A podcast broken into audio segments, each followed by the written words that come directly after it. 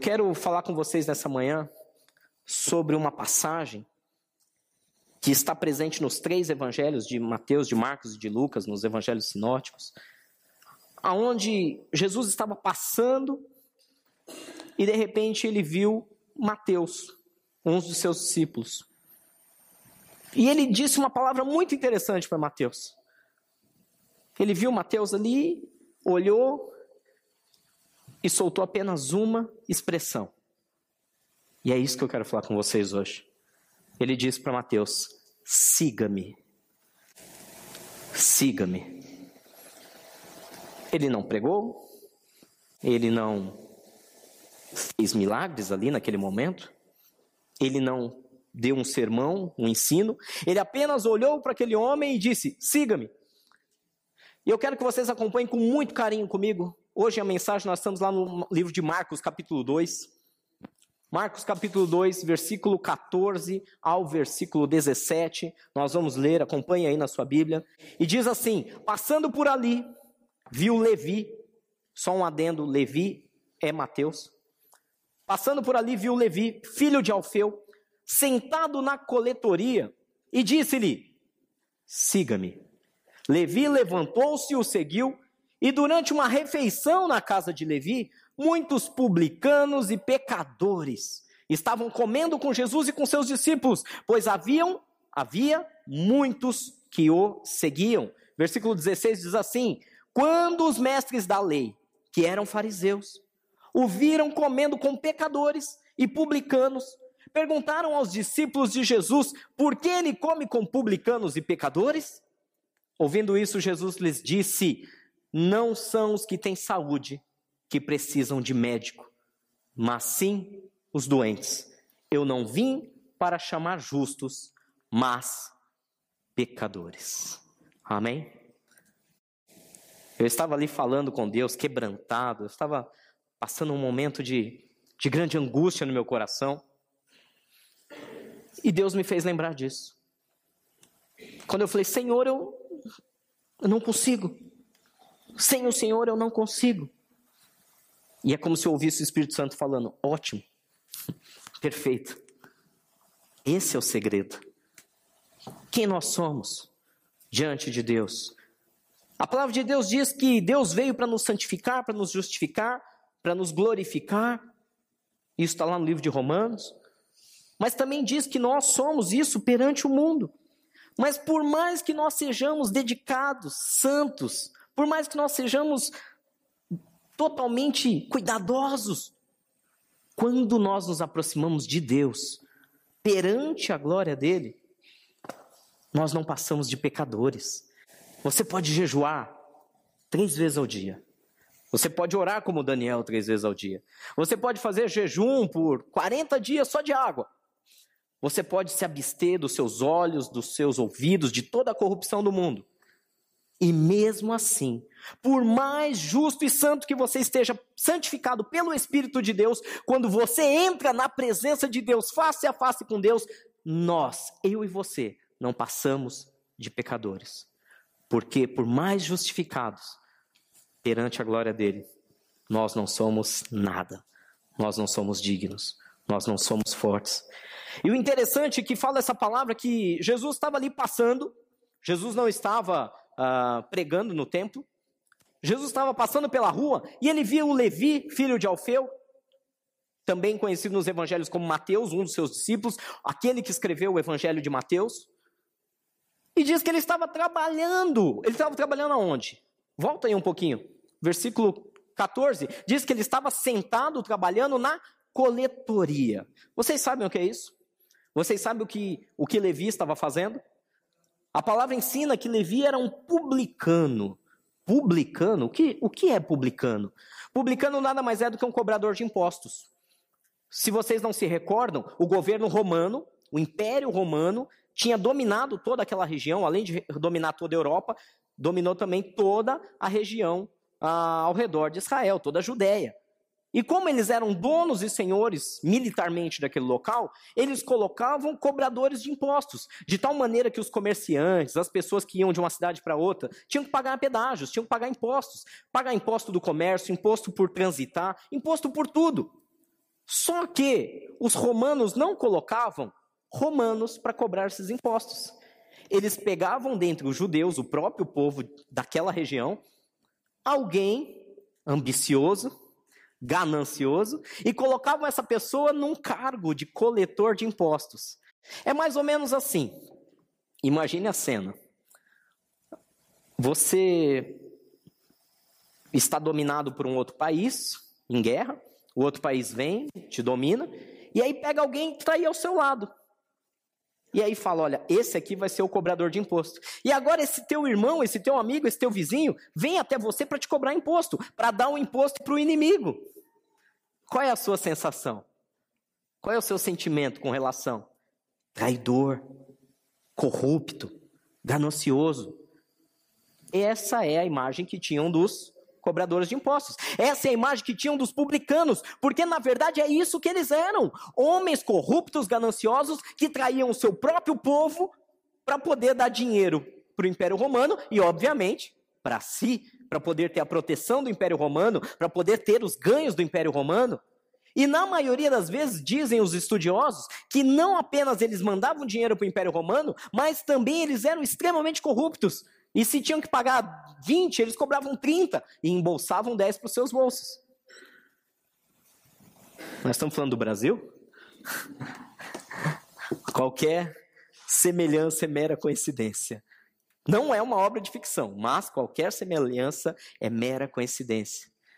Sabe aquele político? Sabe aquele vereador do seu bairro? Sabe aquele deputado que você votou e nem lembra mais, talvez, em quem você votou? É basicamente isso.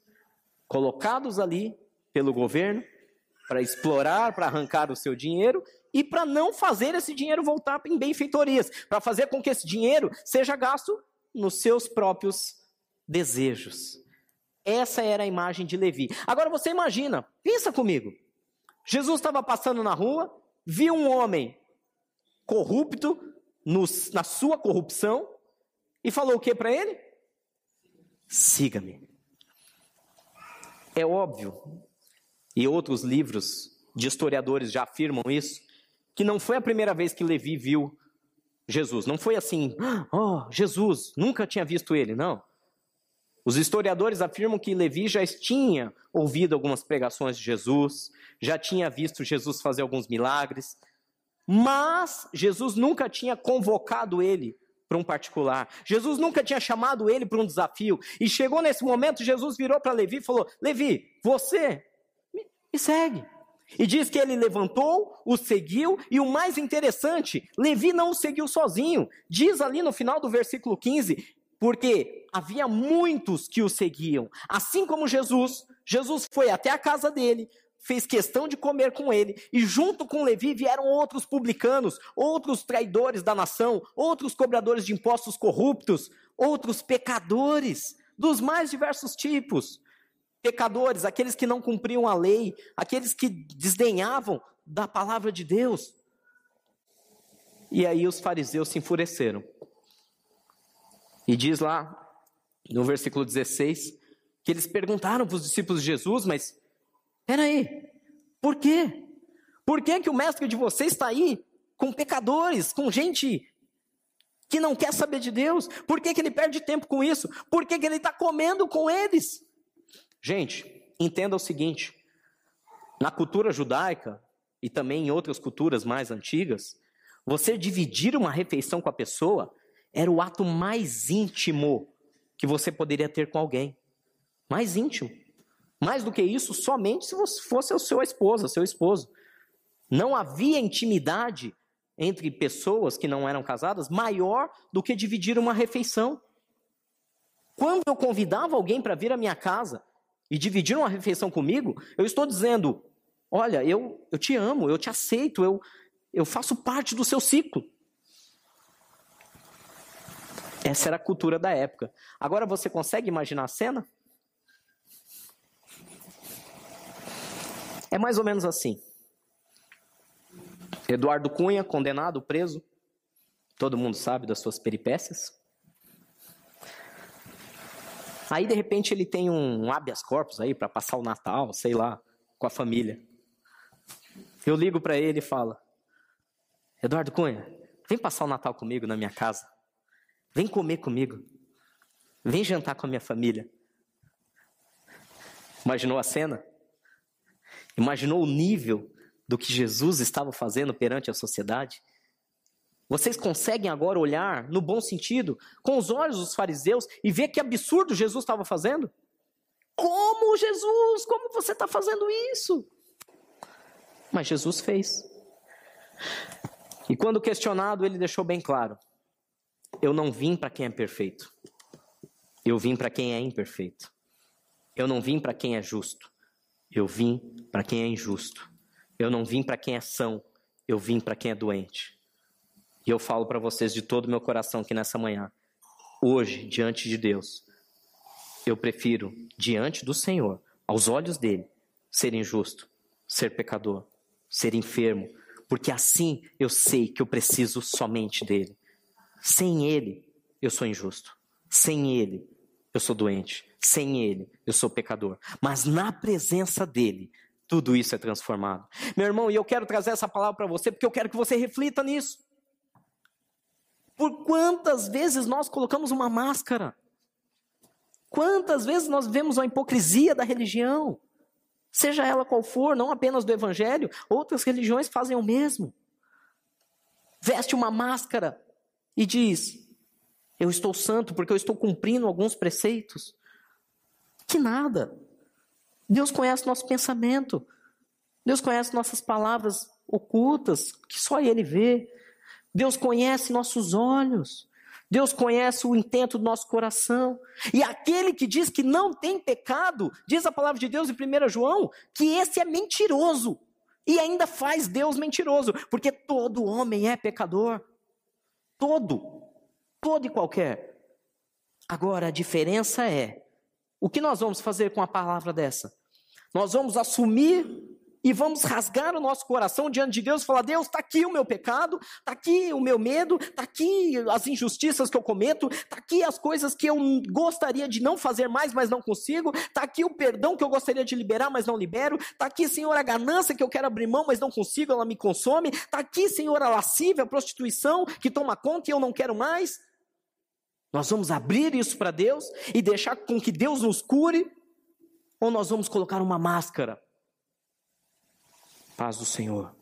Glória a Deus, aleluia. Isso, Jesus, fala mesmo. Aí o primeiro que se manifesta demoniado do nosso lado, a gente corre. Por quê? Porque tem medo. Porque o Espírito de Deus não habita em nós. Porque o Espírito de Deus não nos dá o poder necessário e autoridade. Por quê? Porque Deus não quer nos abençoar? Porque Deus não quer nos revestir? Não! Porque Deus não habita num coração duro, o coração que não se quebranta, o coração que não assume os seus pecados diante de Deus, um coração que anda no orgulho, na arrogância, achando que é alguma coisa, porque foi salvo um dia pela misericórdia de Jesus, e que despreza todos os oprimidos. Deus quer mudar nosso quadro, amém? Amém? Deus quer tirar esse sentimento de altivez que nós, cristãos, temos. Sim, falo por mim, já tive muito disso. Eu sou salvo. Aquele é um pecador. Já tive muito disso. Pela misericórdia de Deus, estou liberto. Nós não estamos salvos. Paulo explica que a salvação é um caminho. Jesus derramou seu sangue por nós. Nós aceitamos esse sangue, mas até o último minuto, escutem bem, é o que a palavra fala até o último minuto. Aquele que perseverar até o fim, esse será salvo. Não adianta eu ficar na igreja, eu estar aqui no púlpito pregando, se no final da minha vida, nos últimos dias da minha vida, eu blasfemar contra Deus e cair de novo no, no erro do pecado. De nada adiantou. Foi um teatro, foi uma armação isso aqui tudo. Gente, diante do Espírito Santo de Deus, o que nós estamos fazendo aqui? O que nós estamos fazendo aqui? brincando, Claro que não. Você não sai da tua casa de manhã para vir brincar na igreja. Você não tira o seu descanso merecido para estar aqui na casa de Deus para perder tempo. Você vem aqui porque o Espírito de Deus habita no seu coração. E porque ele habita no seu coração, ele te inquieta. Ele quer que você se dedique mais. Ele quer que você seja mais santo. Ele quer que você seja mais próximo dele. É por isso que você deixa a sua casa, deixa a sua família, debaixo às vezes de crítica e entra aqui nesse lugar. Porque você sabe que o Espírito está querendo mais e está cobrando, está trabalhando em você, e você sabe que quer mais de Deus. O Espírito Santo está em você, é Ele quem te convence do juízo, da justiça e do pecado. Somos pecadores. Ah, pastor, eu não sou, não. Eu sou. Sorte sua se você não é. Daqui a pouco você vai ser transfigurado e vai subir aos céus diante de nossos olhos. Igual Elias foi na carruagem de fogo. Igual Enoque, que foi tomado e não era mais porque Deus o tomou para si. Eu sou pecador. E eu creio que eu estou hoje diante de muitos pecadores assim como eu. Ah, eu não faço nada de errado, mas pensa. Ah, eu não penso nada de errado, mas fala. Ah, eu não falo nada, mas sente. Sente rancor, sente mágoa, sente orgulho, sente não há homem ou mulher santo a não ser que santificado pelo Espírito de Deus. Amém? Pastor, você está pegando pesado, eu não. Eu tomei uma pancada essa semana de Deus. Ah, eu tomei. Quando eu começo a me achar, quando eu acho que eu tô. Ah, Deus, olha que legal. Tô orando, tô jejuando, tô fazendo, tô lendo, tô escrevendo, tô trabalhando, tô dormindo pouco, tô. Ah, Senhor, olha. Aí vem Jesus e fala: O que, que é? Como é que é? Oi? Senhor, olha para mim, olha, olha. Há quanto tempo eu não entrava num, num momento desse espiritual? E ele olha de novo e fala: Oi? Eu estava me achando porque eu não tinha entrado de fato no Santo dos Santos. Quando você entra, meu irmão. Quando você entra.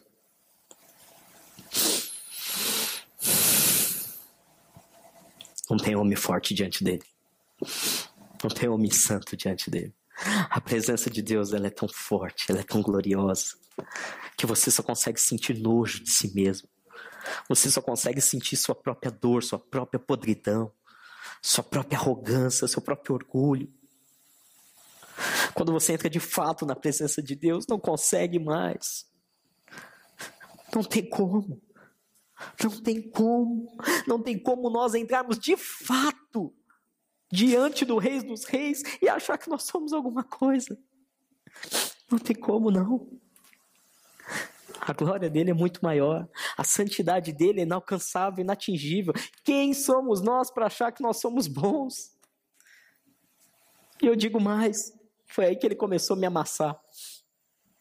Quem somos nós para achar que, porque nós tivemos a misericórdia dele e encontramos a presença dele, quem somos nós para achar que os pecadores são piores, são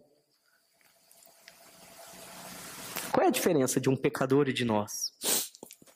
Segundo o conceito bíblico. Segundo o conceito bíblico, a diferença é que nós somos conscientes. Você pode dizer isso? Nós somos conscientes dos nossos pecados. Essa é a diferença bíblica. Nós sabemos. O Espírito Santo veio nos tocou, nos convenceu e nós sabemos dos nossos pecados e queremos abandoná-los. E o pecador, segundo a Escritura, é aquele que não é consciente dos seus pecados, que não foi tocado pelo Espírito Santo de Deus e por isso não quer abandonar o pecado. Somos melhores? Somos melhores? Se o Espírito Santo não nos toca, nós somos mais um aí fora, preso na imundícia. Vocês estão entendendo isso, amém? Nós nos gabamos, nós nos gloriamos por sermos escolhidos por Deus. Gente, nós não fizemos nada, foi Ele que nos escolheu, foi Ele que nos convenceu, foi Ele que nos encheu, foi Ele que nos santificou. O que nós fizemos? Nada. Apenas falamos: tá bom, Senhor, pode vir, a casa é sua. Nós apenas abrimos a porta, mas nós insistimos em querer andar nas nossas conquistas. Não, mas eu tive que jejuar, eu tive que orar, eu tive que. Você só fez o que o Espírito Santo de Deus te tocou a fazer. Se ele não te toca, meu irmão, eu e você até hoje estamos na imundície completa. E se nós saímos por essa porta e fechamos o coração para o Espírito Santo, nós voltamos à imundície completa. É assim que funciona. É assim que funciona. Levi ou Mateus, ele estava fazendo o que sabia de melhor. Cobrando impostos, arrancando o dinheiro das pessoas, oprimindo, traindo o seu próprio povo. Jesus virou para ele e falou: Vem, Eduardo Cunha, vem almoçar comigo. ah, pastor, Deus tem que me dar muita graça para fazer um negócio desse. Eu sei, eu também. Mas a questão é: como estão os nossos olhos? Como nós olhamos para as pessoas? De cima para baixo? Eu sou santo, ele é pecador. Eu sou salvo, ele não. Como é o nosso olhar? Como nós olhamos para os nossos vizinhos? Como nós olhamos para os nossos colegas de trabalho? Como nós olhamos para os nossos amigos de faculdade? Com ar de superioridade? Achando que você é alguma coisa melhor do que ele? Ele é uma criatura tão necessitada de Deus quanto qualquer outra. E Jesus entendeu isso e olhou para ele com amor. Ele olhou para Mateus e falou: Me segue. Aquele homem que já tinha o coração ardente, isso não, não tem como se negar. Nós, há quanto tempo antes de ouvir a palavra de Deus? Há quantos anos antes de você ter um pequeno encontro com Deus? Há quantos anos já não ardia no seu coração um desejo, um vazio, uma coisa que você não sabia como preencher? Todos nós passamos por isso, até os mais pecadores, até Levi, até o próprio Mateus, que traía o seu próprio povo. Mas quando Jesus o chamou, aquela chama inflamou no seu coração, ele o seguiu e junto com ele vieram muitos publicanos, muitos pecadores. E o povo se espantou. Jesus comendo com na maior intimidade, na, na, na reunião social mais íntima que alguém pode ter, com pecadores? E Jesus deixa claro o quê? Vocês aí, fariseus, que são justos, vocês não precisam de mim, pelo visto. Os pecadores precisam. Os pecadores precisam. Pastor, o que, que você está dizendo? Está dizendo para eu me, me chafurdar? Não. Eu estou dizendo, é lógico. Olha, olha, olha o extremo. Tem gente que já fala: ah, então eu vou, eu tenho um problema com bebida e, e eu vou, eu vou pregar o evangelho lá dentro do, de um pub, lá dentro de um bar, lá dentro de um boteco. Pô, mas se você tem problema com bebida, o que, que você vai fazer dentro de um boteco? Não, pastor, eu tenho um problema sério com, com prostituição, com pornografia, mas eu entendi essa palavra e agora eu vou pregar dentro de um prostíbulo. Você está louco? Você está doido? Não é isso que Jesus está falando. Jesus não foi em nenhum prostíbulo. Jesus não estava lá dentro de um boteco. Jesus estava passando na rua e viu um homem cometendo atos de injustiça contra o seu próprio povo. E ele o chamou para sua presença. Ele o chamou para dentro de um lar, de uma casa, um lugar santo, um lugar onde habita a presença de Deus. As pessoas confundem muito, as pessoas distorcem muito a palavra de Deus de acordo com seu bel prazer. Mas diz que Jesus fez isso. E então ele começou a ensinar aquele homem. E juntamente com aquele homem vieram outros tantos que praticavam a mesma coisa. O que Deus está tentando nos dizer essa manhã, meu querido irmão, minha irmã? Ele está nos dizendo que nós não precisamos entrar nos lugares mais obscuros como desculpa. Eu não preciso me embriagar usando desculpa, que é para ganhar outros. Eu não preciso me prostituir como desculpa, que é para ganhar outros. O que eu preciso é ser cheio do Espírito Santo de Deus. É preciso ser liberto dos meus próprios pecados pelo sangue de Jesus, porque o Espírito Santo de Deus me convenceu que eu sou pecador. E o que é necessário é que eu me aproxime de pessoas no meu dia a dia e eu possa levar a glória de Deus para elas. É isso que é necessário. Ou você vive isolado, você é um eremita. Você não tem colegas de trabalho, você não tem pessoas ao seu redor que estão sofrendo, que estão tendo seus casamentos destruídos, que estão se afundando nas drogas. Você não tem pessoas ao seu redor que têm problemas de saúde, que já passaram por vários médicos e não conseguem resolver? É claro que você tem, é claro que eu tenho. Essas são as pessoas do nosso círculo diário. São essas pessoas que Deus quer que nós abramos o coração e falamos: olha, eu sei o que você está passando, eu sou tão falho quanto você, mas em Deus nós podemos transformar essa situação. É isso que Ele quer de nós.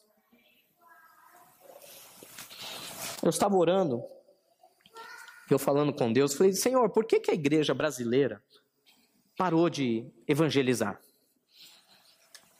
Você pega o histórico da igreja, a década de 80 foi uma década de ouro no quesito evangelismo. As pessoas saíam às ruas, batiam de porta em porta, orando umas pelas outras, profetizando, convidando as pessoas a ir à presença de Deus. Foi uma década de ouro. A década de 90 foi a época da estruturação. As igrejas se estruturaram, se tornaram gigantes, se montaram estruturas de som, de áudio, de vídeo, de imagem, de comunicação, rádios, TVs. Você tem aí a primeira década do, dos anos 2000, aonde uma série de coisas humanas começaram a contaminar a igreja. Contaminar, contaminar, contaminar. Idolatrias, busca por poder, por dinheiro, arrogância. E nós já estamos agora quase no fim da outra década. E a igreja está esfriando, esfriando, esfriando. E você não vê mais uma igreja que evangeliza. E eu falando com Deus ontem, eu estava até falando isso com a pastora Vanessa. Por que a igreja de Jesus não evangeliza mais hoje? Porque a igreja de Jesus hoje, ela está assumindo o papel de fariseu, olhando para os pecadores, apontando o dedo para eles e esquecendo que nós somos o principal dos pecadores. Paulo fala isso. Ele começa a vida dele na juventude, em todo vigor, brigando para defender o seu apostolado. Eu não sou menos apóstolo do que aqueles. Eu sou tão apóstolo quanto Pedro. Eu vi Jesus face a face. Eu sou digno disso. Mas na sua velhice, já na sabedoria e muito trabalhado pelo Espírito Santo de Deus, ele diz: Do qual aceitei a Cristo entre muitos pecadores, dos quais eu sou o principal deles. Ele começou dizendo que era o maior dos apóstolos e ele terminou dizendo que era o maior dos pecadores. Igreja, abra os olhos. Não ache que porque você ouve uma palavra de domingo, não ache que porque você paga um preço, eu sei que você paga um preço, de estar presente em reuniões, em cursos, em discipulados, não ache que por isso nós somos melhores. Não deixe esse engano de Satanás entrar no seu coração, achando que você está garantido, que você é queridinho de Deus. Nós não somos. O amor de Deus é igual por todos, amém? A palavra de Deus fala, João 3,16, quem não conhece esse versículo? Porque Deus amou o mundo inteiro, de tal maneira que entregou o seu Filho, para que todo aquele que nele crê não pereça, mas tenha vida eterna. Não é só para nós, não é um privilégio exclusivo meu e seu.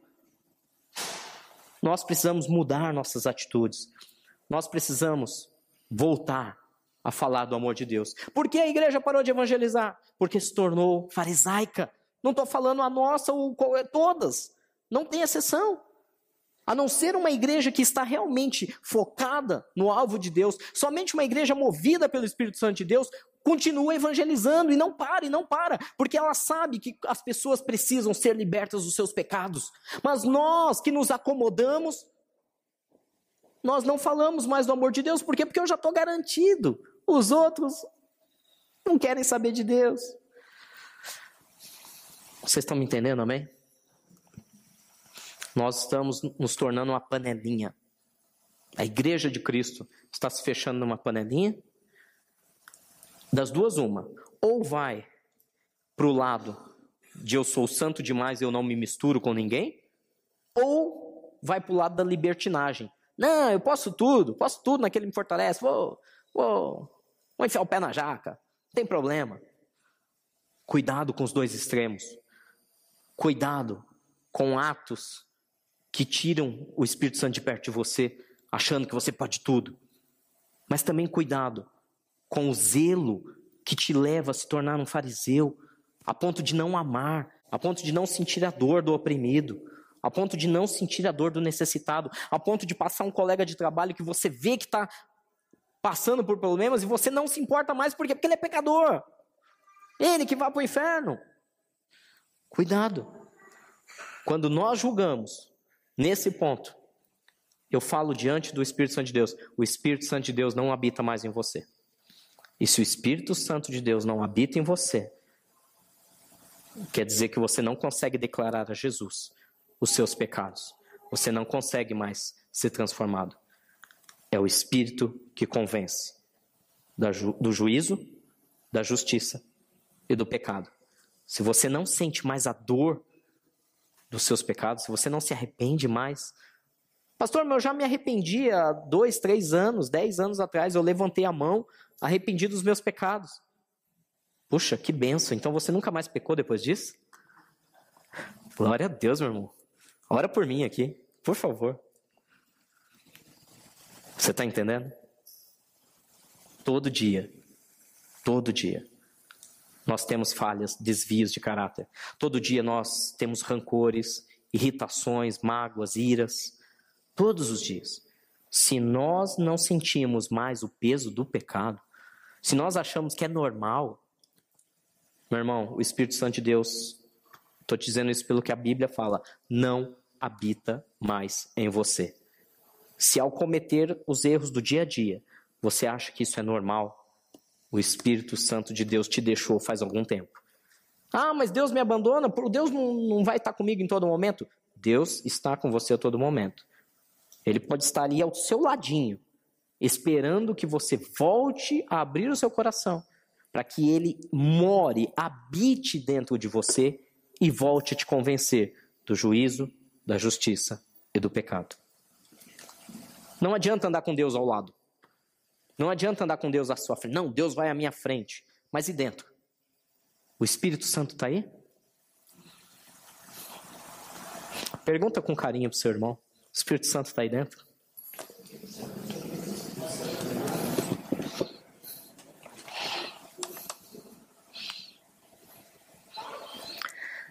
Versículo 17. Não são os que têm saúde que precisam de médico, mas sim os doentes. Eu não vim chamar justos, mas pecadores. Diante de vocês hoje, igreja, está um pecador. Um homem que, pelo Espírito Santo de Deus, reconhece os seus erros. Um homem que, sem o Espírito Santo de Deus, é orgulhoso, é arrogante, é altivo, se, se baseia no seu conhecimento, na sua inteligência, na sua capacidade. Isso é uma idiotice, porque quem é que dá inteligência? Quem é que dá capacidade? Tudo vem dele. Tudo vem dele. É, é uma ilusão nós nos gloriarmos com as nossas forças, com as nossas habilidades. Toda força e habilidade que você tem só pode vir de alguém. Tiago fala isso. Lá no livro de Tiago ele fala: todo dom perfeito, toda habilidade, só pode vir de um lugar: do Pai das luzes, em quem não há sombra de dúvida nem variação. Tudo vem dele. Você é bom em alguma coisa? Veio de Deus. Agradeça a Deus. Você é forte em algo? Veio dele. Ah, não, isso aqui é meu, eu nasci com isso. Tá bom, então quem te deu? Deus estala o dedo, você não tem mais, acabou. Ah, eu tenho dinheiro, Deus estala o dedo, você não tem mais. Ah, pastor, mas eu não tenho. Deus estala o dedo. Você tem muito.